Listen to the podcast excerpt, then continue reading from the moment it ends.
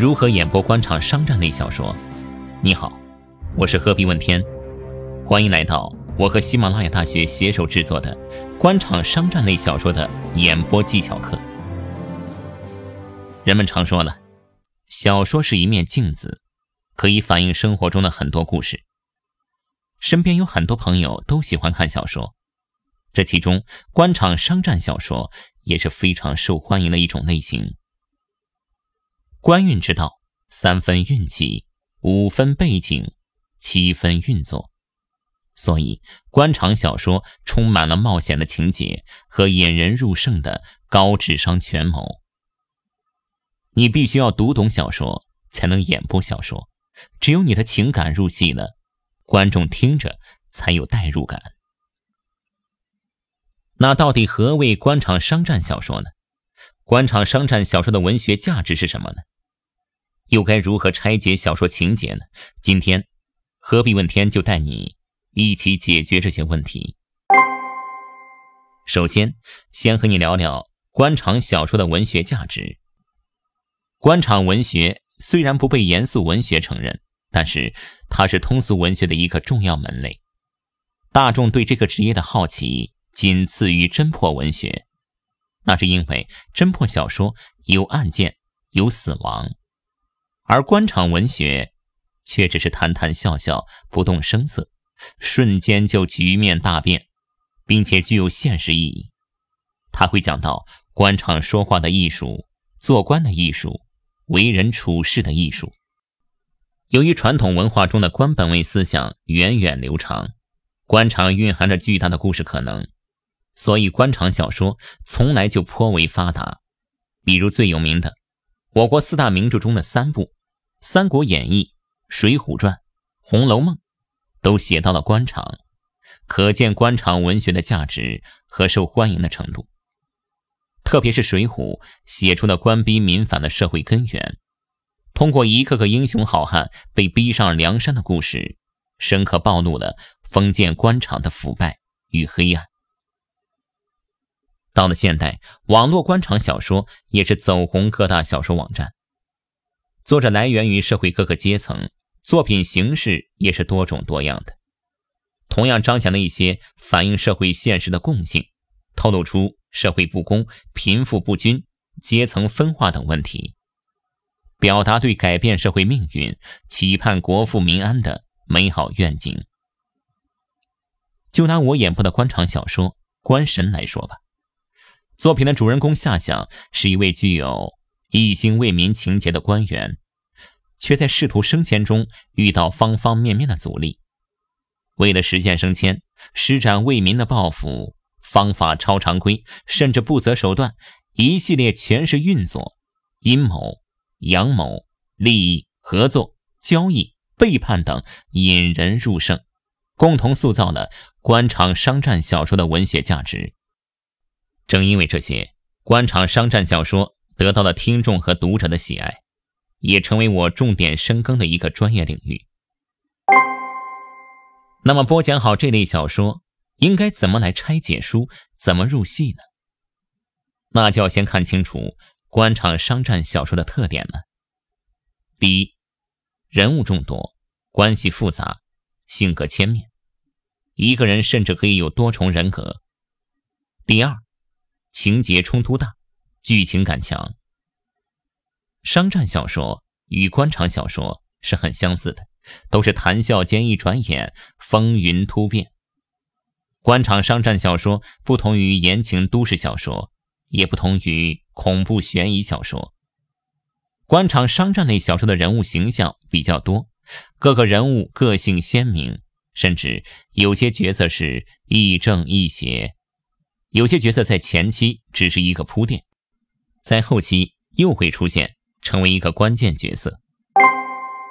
举一个很明显的例子吧，比如我的作品《官神》中，四大家族之一的邱家第三代邱旭峰，在刚开始入场时，他就是一个诡计多端、对夏想充满敌意的县长，但外表却是一副正人君子，几次对夏想陷害不成，最终被夏想打败。原本以为这个角色将会一直是反派角色呢。但在随后的故事发展中，又与夏想站成了一对，并且成为了一个正面角色。如此强烈的剧情变化，根源只有一个，那就是利益。只要利益相同，那就可以合作；只要利益冲突，那就互相是敌人。为了播讲更为流畅，主播必须做到以下几点：第一，背稿，快速的通读全文，把握全文的剧情主线与情节走势，以匹配合适的播讲基调。第二，理清人物关系，在快读全文时，大概理一下文中出现的角色，以及人物角色的心理、对白语气等，然后琢磨一下该用怎样的方式。去演绎人物对白。第三，重点研究剧情冲突，根据剧情的冲突变化，把握人物心理与旁白，根据情绪变化来演绎，然后后期可以加一点音效，来衬托剧情的变化。